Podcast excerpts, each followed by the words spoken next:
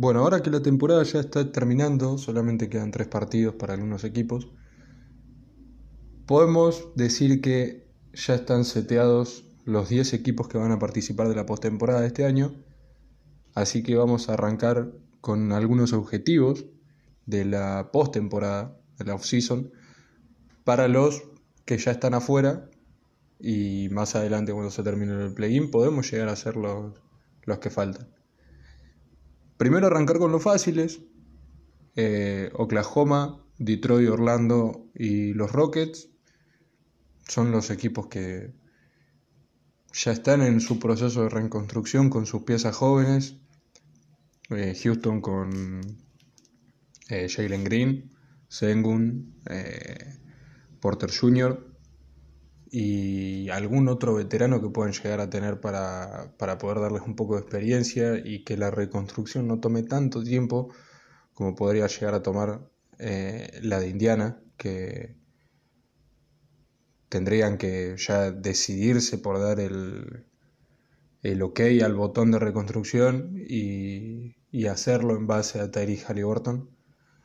Pero Oklahoma ya, ya hizo la mitad de la, del proceso, ya tiene un buen core joven con Jay que todos creemos que puede llegar a ser un futuro del Star. No sé si un 8 o 10 veces suele estar, pero por lo menos en esta década, unas 3, 4 elecciones puede llegar a tener. Eh, Orlando lo mismo. Eh, Wagner es muy buen jugador. Jalen Sachs también. Eh, Cole Anthony es buenísimo, así que tienen futuro. Pero como dijimos, son cuatro equipos que ya se sabe, Detroit con Kate Cunningham también, que tienen un eh, núcleo muy joven que tienen que, explotar, pero que no están a la desesperada. Distinto es, por ejemplo, Indiana, que viene queriendo reconstruir desde que traspasaron a Paul George a, Oklahoma. Todavía no lo hicieron porque recibieron piezas a cambio que terminaron eh, desarrollándose en un All-Star, por ejemplo, como, como lo es Abonis, a quien traspasaron este año. Pero ahora que tienen a Tariq Halliburton como pieza principal y muy probablemente Miles Turner deje el equipo en esta postemporada o para el trade deadline del año que viene, ya tendrían que empezar a apostar por conseguir picks, eh, jugadores jóvenes a cambio de lo que ya tienen, para poder empezar a hacer un poco más ameno todo ese proceso de reconstrucción que normalmente, como le pasó a Sacramento, no, no suele durar poco. Eh, como por ejemplo es el caso de Miami o de Cleveland, que son equipos que hoy por hoy, no solo Miami, que ya tiene una, eh, una aparición en finales post era de campeonatos, sino también Cleveland, que después de jugar las finales del 2018 y que LeBron se fuera a los Lakers, mágicamente Darius Garland se convierte en un All-Star, en un jugador con un potencial impresionante, incluso más grande del que tenía cuando entró. Jugador que cuando llegó a la NBA se cuestionó muchísimo la elección de los, de los, de los Cavaliers por haber eh, elegido en años consecutivos o en drafts consecutivos a un perímetro por debajo de la media en altura, como lo fue Sexton, que yo creo que va a terminar traspasado, no, no va a seguir en Cleveland pero tienen muy buenas piezas ahora, entonces tienen un ejemplo a seguir los equipos que quieran hacer un poco más ameno ese proceso de, reconstrucción. Eh, Washington, principalmente dejar que Bradley Bill siga su carrera a otro lado, que si bien él muchas veces dijo que se quiere quedar en Washington, está para más, creo que él lo sabe, tiene que dejar de desaprovechar su prime eh, para conseguir premios individuales e ir a un equipo que compita. Hay muchos nombres en la mesa. Eh, estaba la posibilidad de que sea al lado de Damian Lillard en, Portland. Puede llegar a un equipo que no esté compitiendo hoy por hoy, pero tenga aspiraciones a, a ser eh, una franquicia que compita eh, durante largos periodos de, postemporada. Hay que ver a dónde, a dónde encaja Bradley Bill eh, en un contender, por ejemplo.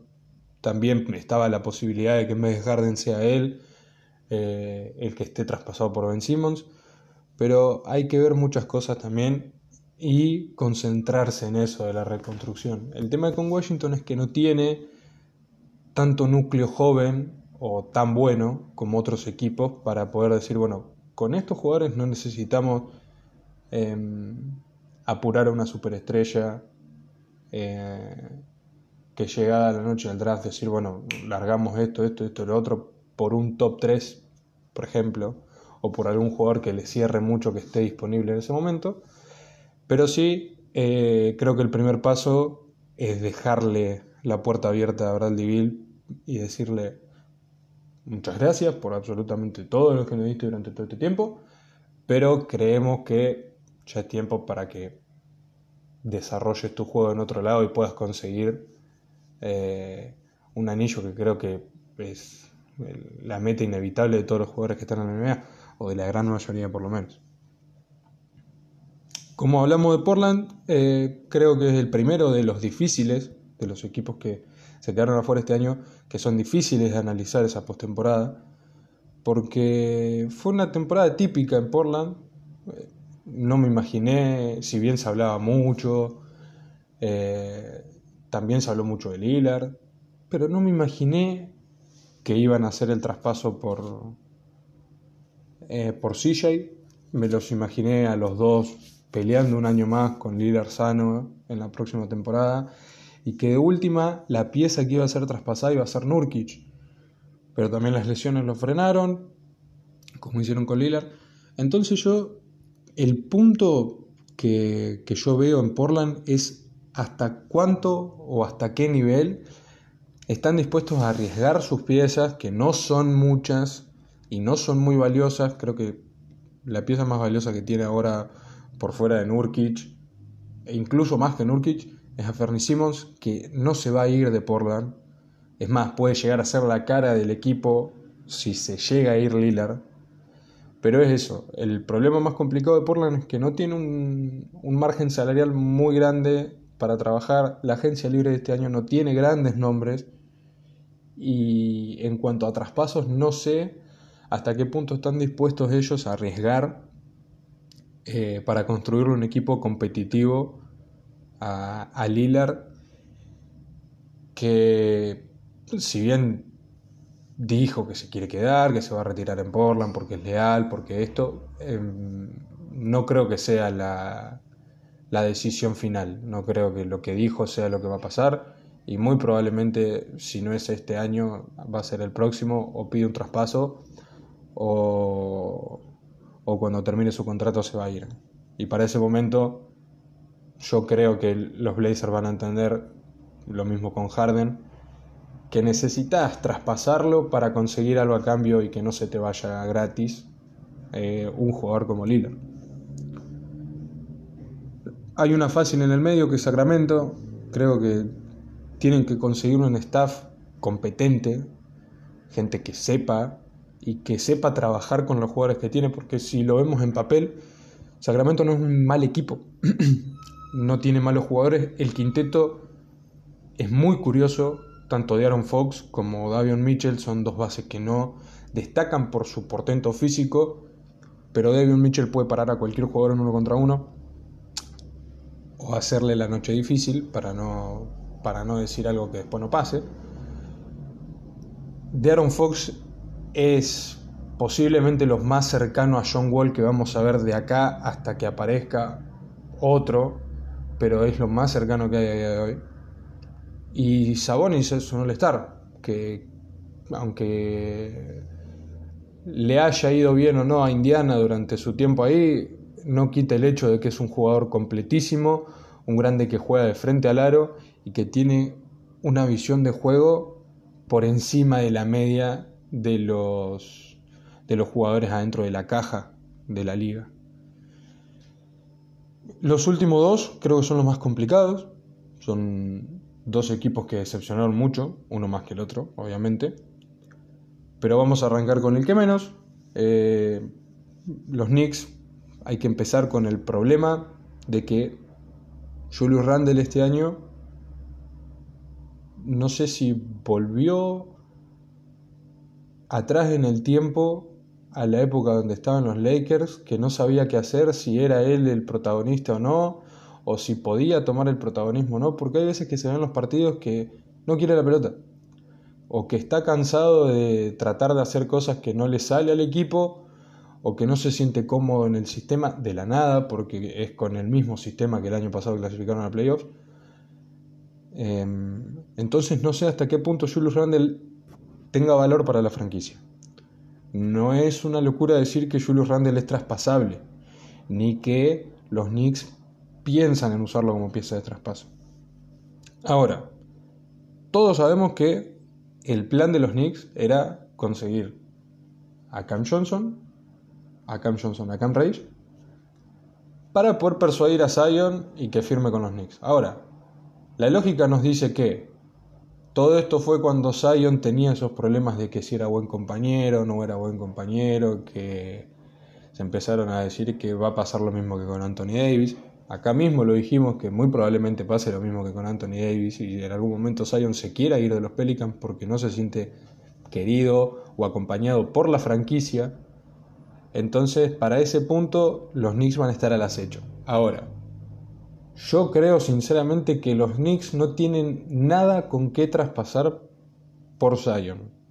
Ni siquiera en un sign and. Porque hay que tener en cuenta que Zion va a terminar este año su contrato de rookie, creo. Esta es la última temporada que pueden hacerle la extensión previa a cuando sea agente libre restringido. Entonces, si Zion no llega a firmar esa extensión este año, van a acrecentar los rumores, se va a seguir hablando. El tema es que los Knicks son presa de los Pelicans, porque es New Orleans el que tiene los derechos sobre Zion en la agencia libre cuando llegue ese momento, y son ellos los que van a poder decir, a los Knicks quieren darte 195, bueno, acá te damos 200. Los Knicks te quieren dar 200, te damos 205.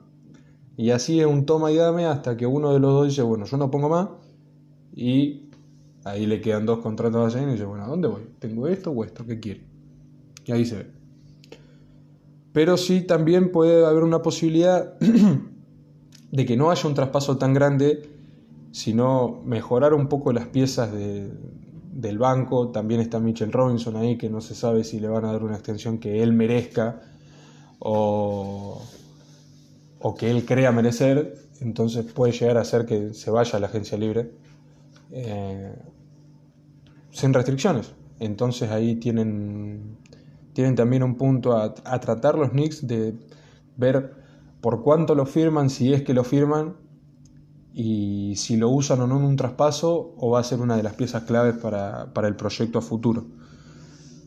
Y para futuro, también podría ser una de una decisión lógica, viendo este año de los Knicks, sería darle las llaves del barco a RJ Barrett y que sea él la cara de la franquicia. Que sea él el que pueda llegar a ser All-Star, eh, como lo fue Randall el año pasado, que se lo mereció, eso está de más decirlo. Pero RJ tiene ese potencial también de poder ser All-Star. Entonces hay que, hay que ver si el año que viene se le ocurre al que esté porque también hay una posibilidad de que eh, consigan un técnico nuevo. Entonces, Arce Barrett podría tomar un poco las riendas del proyecto y decir, bueno, yo soy ahora la cara del equipo, yo voy a ser el que tome las decisiones más importantes, el que esté en los momentos difíciles, soy yo. Entonces, capaz que teniendo un poco más a Randall como el jugador soporte o no sé si soporte el compañero, no como el, main guy, podría llegar a ser que tengan otra funcionalidad los Knicks. No sería una locura pensarlo y tampoco sería una locura que pase. Ahora sí, el problema más grande la decepción más grande de este año, sea, mucho la decepción más grande de la historia, eh, Los Ángeles Lakers. A ver, primero hay que encontrar un buen reemplazo para el técnico. Ya se sabe, incluso desde enero o desde diciembre, que Frank Vogel no iba a seguir. Se coqueteó mucho tiempo con que lo iban a, a echar durante la temporada, que iba a ser un problema eso, porque cambiar de técnico durante temporada, un equipo que se está jugando un puesto en playoffs, que en su, en su momento se lo jugaba el play-in, o sea, más complicado todavía, mucha más presión, cambiar en ese momento de sistema sería difícil no solamente para los jugadores, sino también para el técnico que está, porque va a ser el foco de las críticas, de que evidentemente no, no, iba a ser tanto problema del técnico pasado, sino de los jugadores, entonces el técnico no iba a poder hacer el gran cambio, pero también podría haberse por el otro lado, decir que el técnico era el culpable porque hizo jugar de una manera a los jugadores que no estaban acostumbrados o que no funcionan de ese modo, porque así es el periodismo, lamentablemente, siempre va a haber alguien en el foco de las, críticas, pero hay muchos nombres dando vueltas para quién pueda llegar a reemplazar a Frank Vogel. Por ejemplo, eh, Quinn Snyder, el técnico de Utah, que no sería la, la, gran sorpresa porque se habló mucho desde el momento en el que se empezó a hablar, ya lo tomaron a Snyder como un posible reemplazo. Y según la página Sportsnaut, hay cuatro nombres más, aparte de Snyder, y vendrían a ser David Fisdale, que fue técnico de Memphis y, eh, y los Knicks, pero porque en noviembre creo del 2017 LeBron fue crítico, creo que estuvo fuera de lugar también, porque hablar de otros equipos durante la temporada me parece como, a ver, evidentemente hay jugadores que pueden hacer y decir lo que quieran, uno es LeBron, uno de los que están ahora, pero sí cuestionó y criticó la decisión de la franquicia de, echarlo a Fisdale por el fracaso que estaba teniendo Memphis en ese momento. Otro es Kenny Atkinson, que fue técnico de Brooklyn, que ahora creo que está, está ayudante en, Milwaukee o en Golden State. Steve Clifford, que fue técnico de, de Orlando, tiene más de 20 años de experiencia en la liga, como técnico. Em, yo no sé si es un, un fit lógico eh, de Steve Clifford a los Lakers, pero eh, tiene respeto alrededor de la liga, es un buen técnico, desarrolló bien a los jugadores, por ejemplo, Charlotte tuvo dos apariciones en playoff cuando no hacía mucho que Charlotte había tenido el peor récord de la historia de, la liga. Y otro nombre que me sorprendió mucho cuando lo leí fue Sam Cassell, que de todos modos no tendría que faltar mucho tiempo para que Sam Cassell sea técnico de un equipo, o sea, sea el head coach. Más o menos tiene como entre 13 y 15 años de, de asistente y es un veterano de la liga con 15 años con 15 temporadas, que creas o no, influye muchísimo en el respeto hacia un head coach. Porque no es lo mismo tener a un tipo que tiene 15 años como técnico o como head coach, con 10 de asistente, ponele, para dar un poco más de, dramatismo en la, analogía que quiero hacer, sino que también tener un técnico que tiene más de 15 años de temporadas eh, en la NBA da muchísimo más respeto y amplía muchísimo más el margen que tiene un técnico para, por ejemplo, tomar decisiones.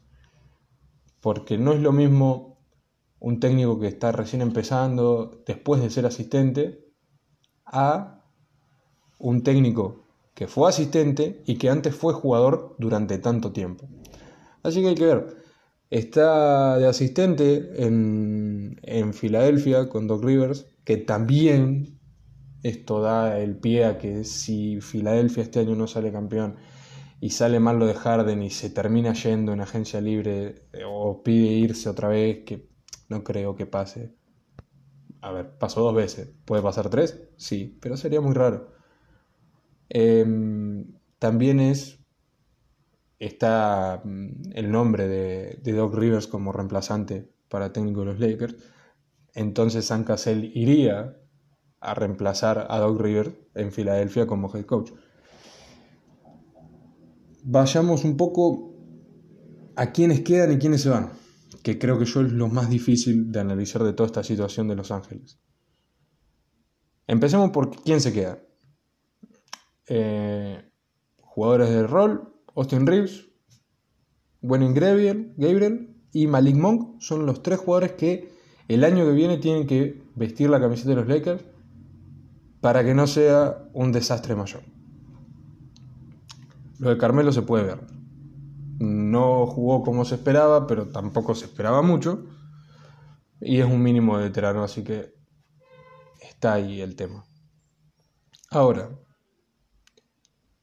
a Horton Tucker le firmaron una extensión que este año no quedó justificada para nada. Si bien en alguna jugada perdida, como por ejemplo el giro ese que hace contra Washington, que se la termina volcando a Kuzma, creo, pero es eso, no son ni siquiera partidos completos que se salvaron de esta temporada de Horton Tucker.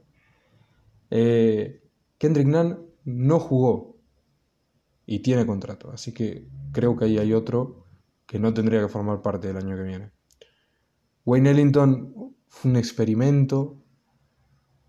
Eh, otro de los que se tiene que quedar es Avery Bradley.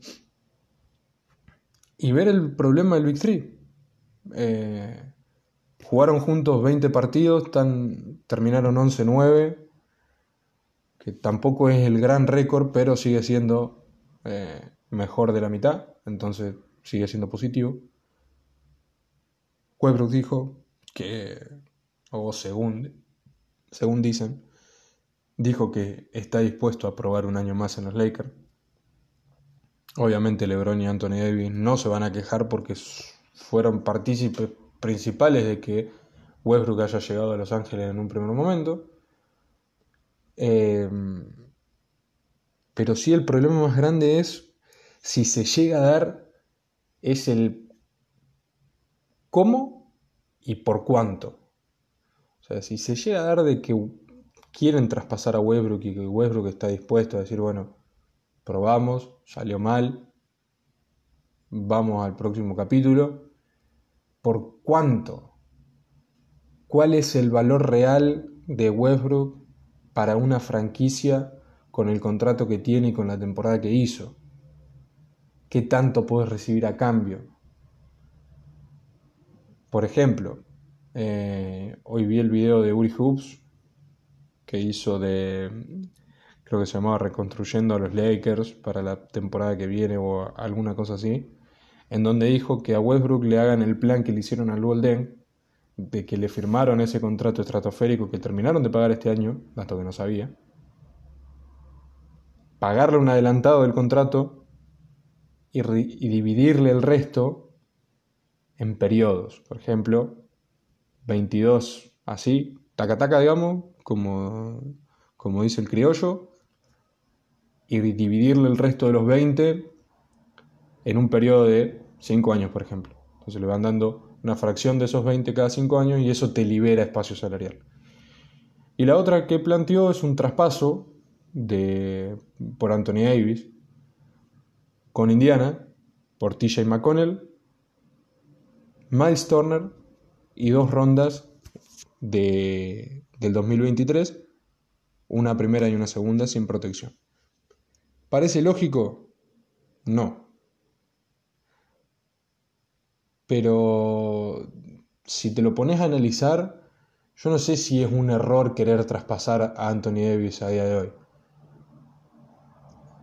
Estuvo tres años en la franquicia, ganaron un anillo eh, con un Anthony Davis espectacular, pero se vivió lesionando. Y no sé hasta qué punto puedes confiar en un jugador que por más bueno que sea, no lo tengas en cancha.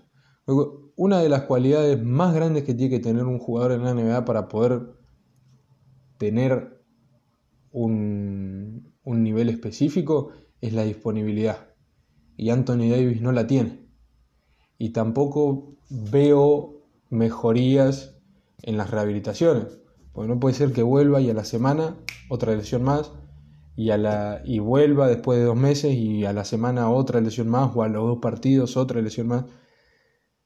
Cuando tiene al lado a un tipo que, salvo estos últimos años, no tuvo muchas lesiones que lo dejaran afuera durante largos periodos de tiempo. Si bien sí tuvo alguna lesión, los 15 de tobillo siempre están presentes, los calambres que tuvo, por ejemplo, cuando estaba en Miami. LeBron siempre estuvo disponible. Y que Anthony Davis no haya podido aprender cómo cuidarse, evidentemente es lo que se, se percibe desde afuera.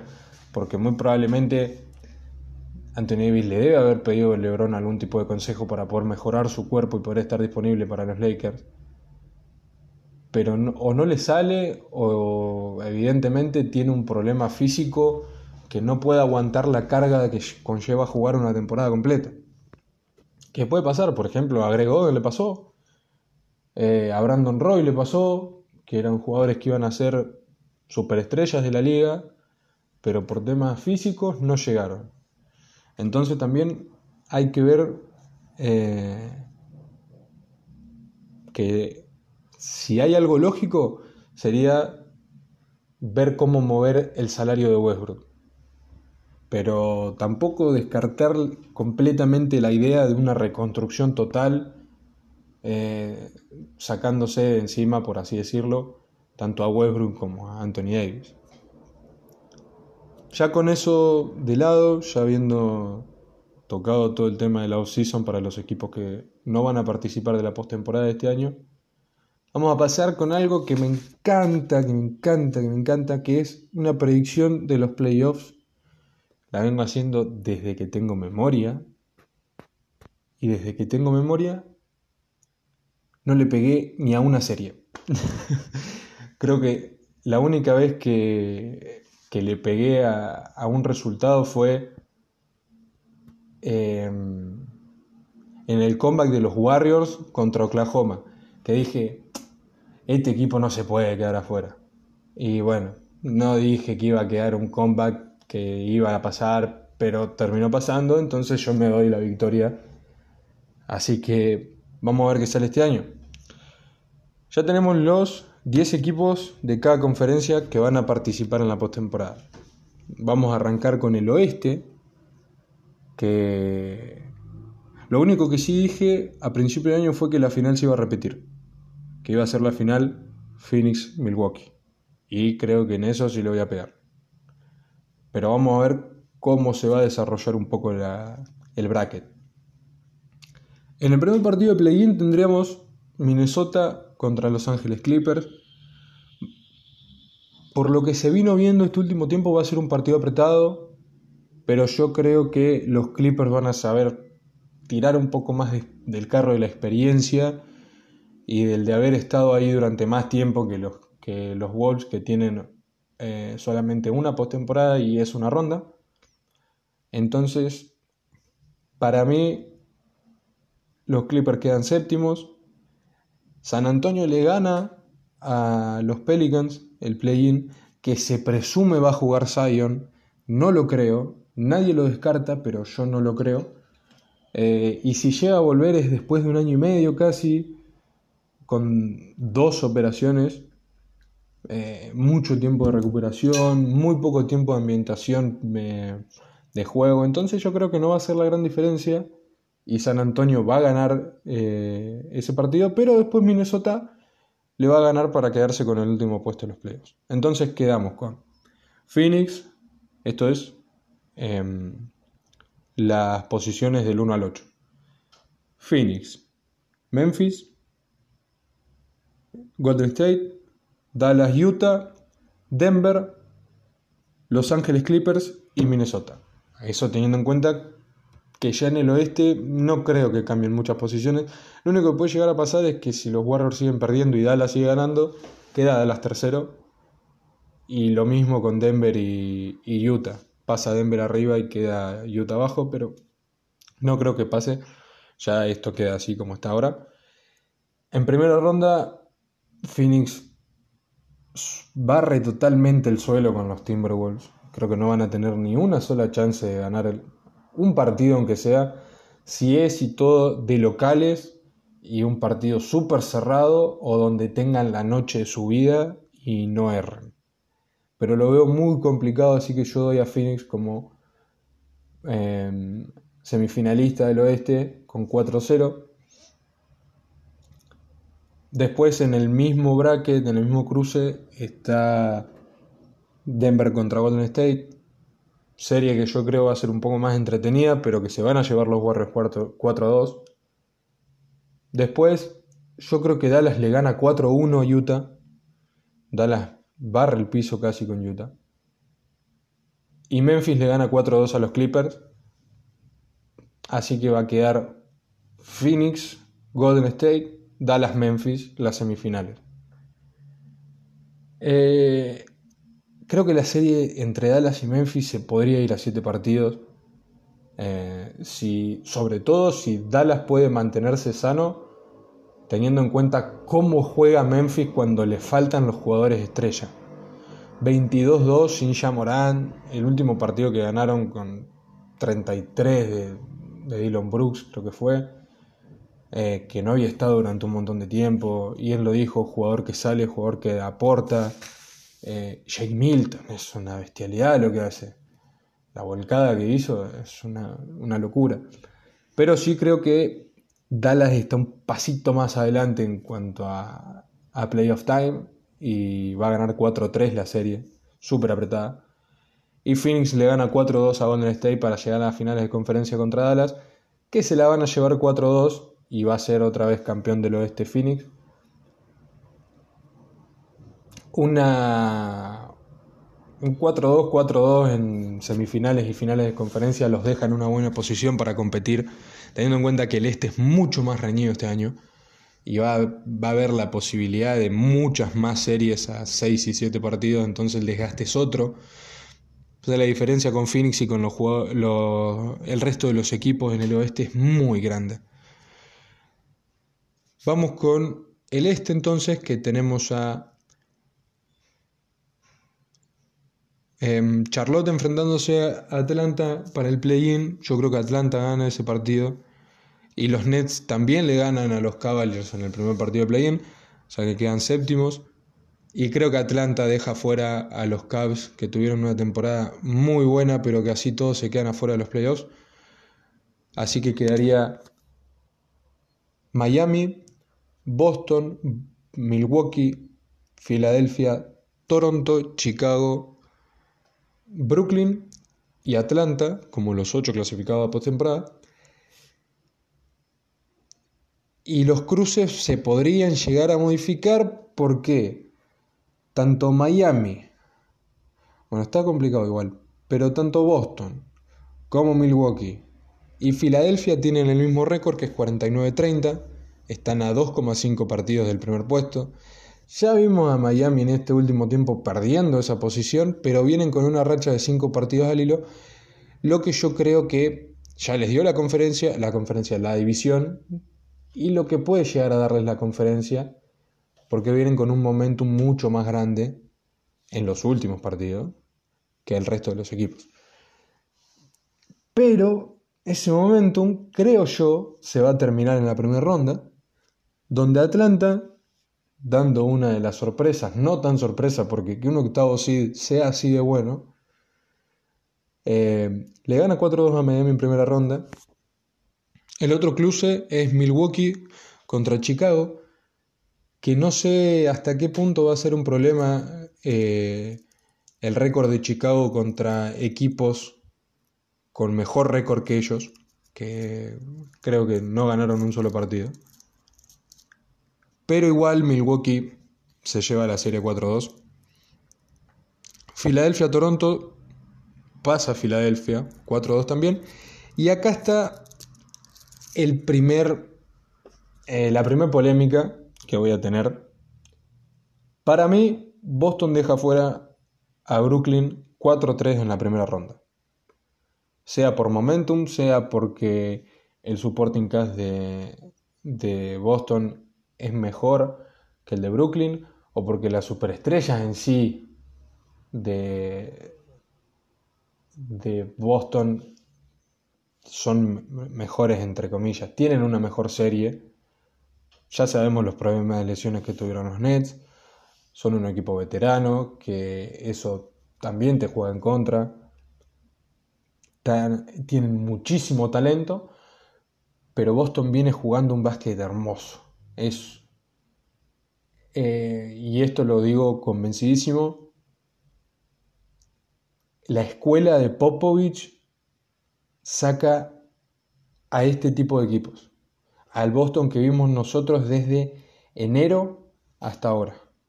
¿Por qué? Primero porque Udoka es escuela Popovich.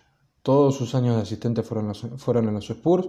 Fue jugador de los Spurs en su momento, con Popovich como técnico. Entonces, la escuela Popovich te produce este tipo de equipos y sumándole la atleticidad que tiene Boston, que siempre le faltó a San Antonio porque no buscaban jugadores súper atléticos, sino buenos jugadores de básquet, el superatleticismo que tienen hoy por hoy los jugadores de la NBA te deja como resultado este equipo de los Celtics, que yo creo que deja fuera a Brooklyn en primera ronda.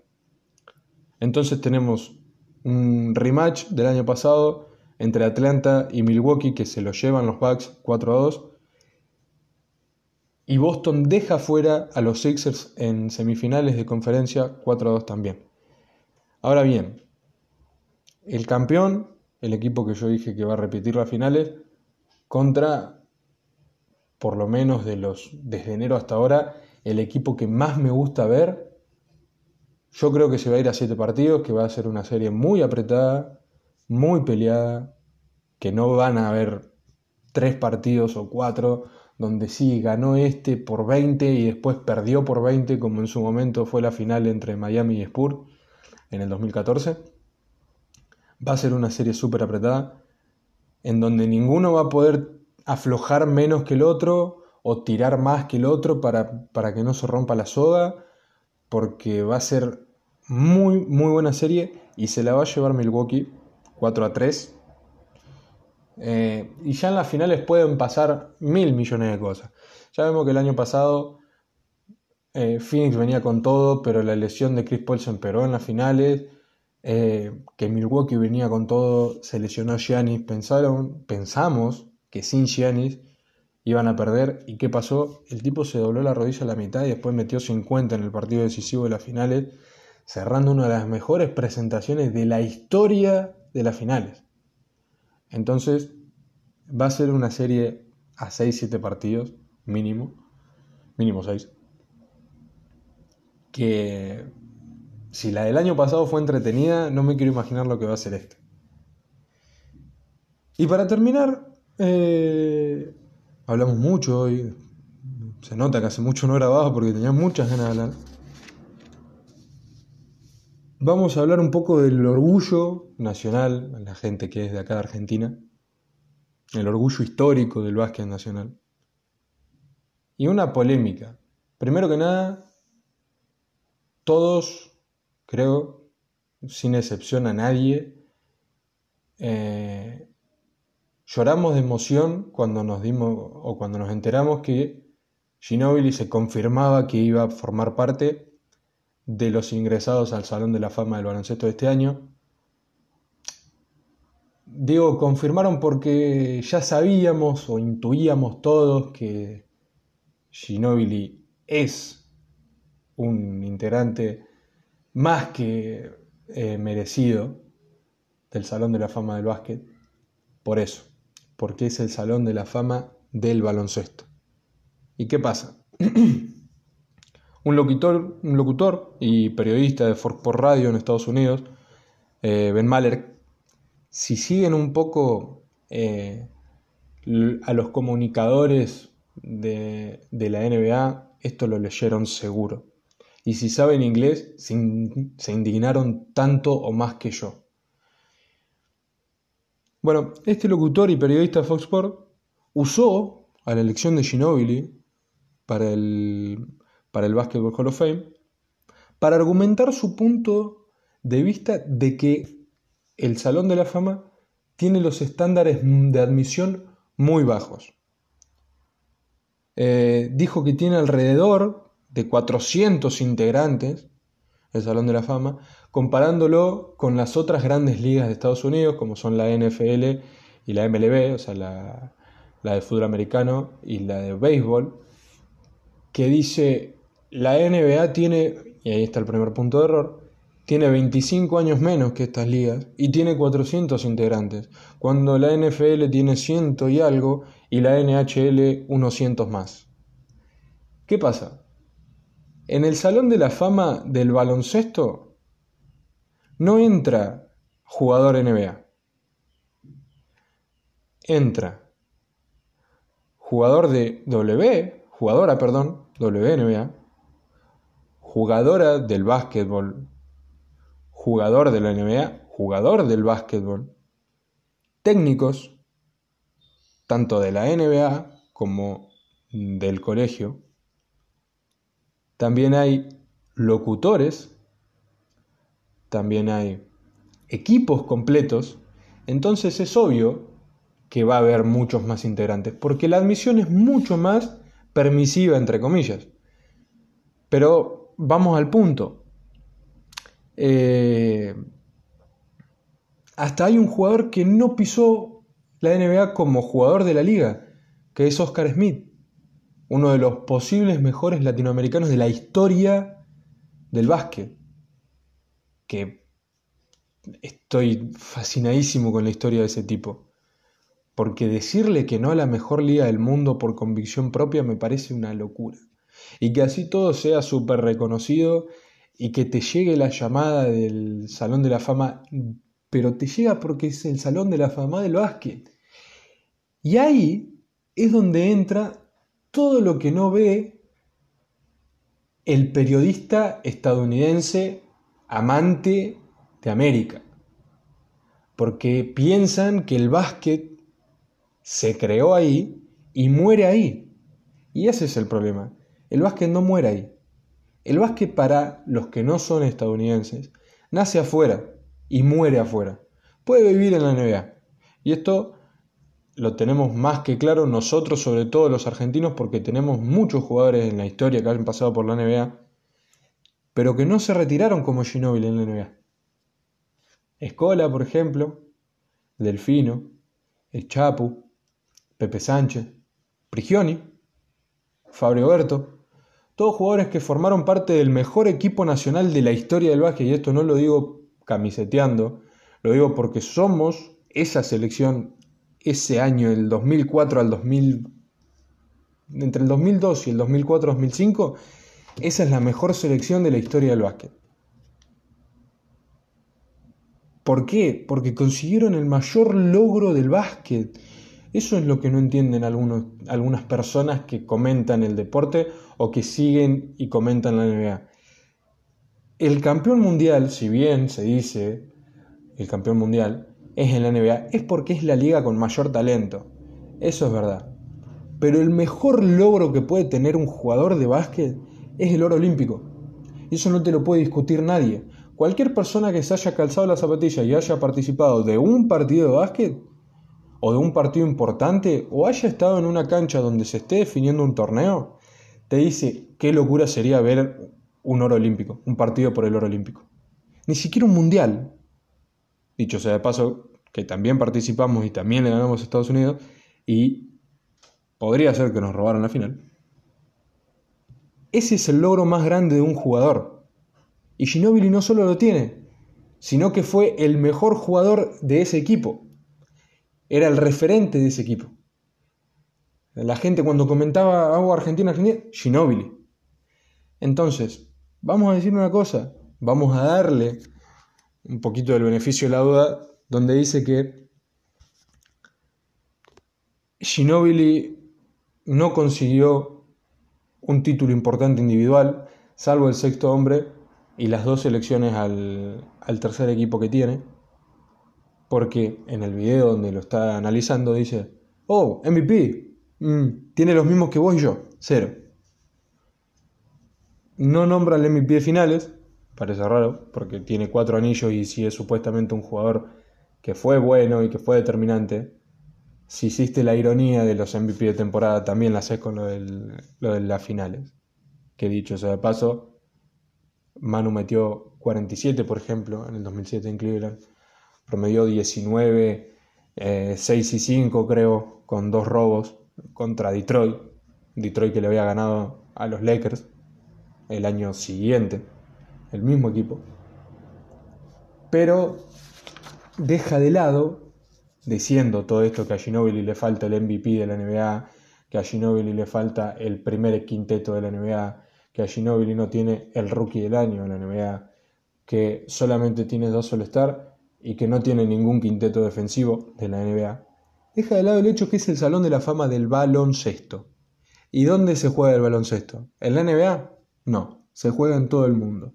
Ginobili tiene cuatro anillos en la NBA, siendo una pieza clave en todo. Tiene dos quintetos del NBA, dos All-Star, el sexto hombre del año, la camiseta retirada en los Spurs y la camiseta retirada en la Confederación Argentina de Básquetbol. Yo no sé, no, no lo miré cuando pasó, como también pasó con el Chapu, pero no sé cuántas selecciones tienen retirados números a un jugador. ¿Sí? Bueno, solamente el impacto que tuvo a nivel premio, es el impacto que tuvo en el deporte. Y Ginobili tuvo un impacto impresionante en el deporte.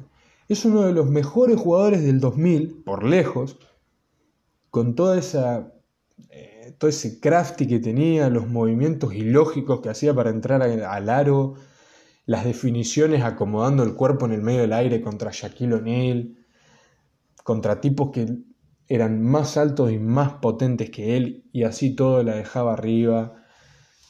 Se nota que lo vio poco, que vio poco a los Spurs. Vaya a saber uno por qué. Pero dejando de lado esos logros que tiene Ginobili en la NBA, pasemos un poco a etapas previas.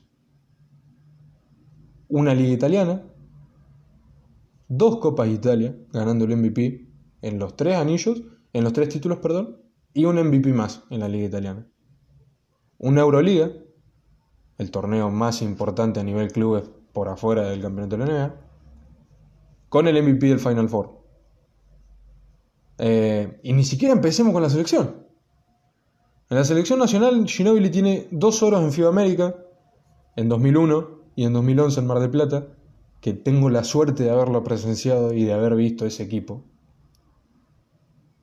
Una plata en Indianápolis en el Campeonato del Mundo, ganándole a Estados Unidos en la semifinal, y el oro olímpico, que ya dijimos es el título más importante en la vida de un jugador de básquet, dejando afuera en semifinales a Estados Unidos también.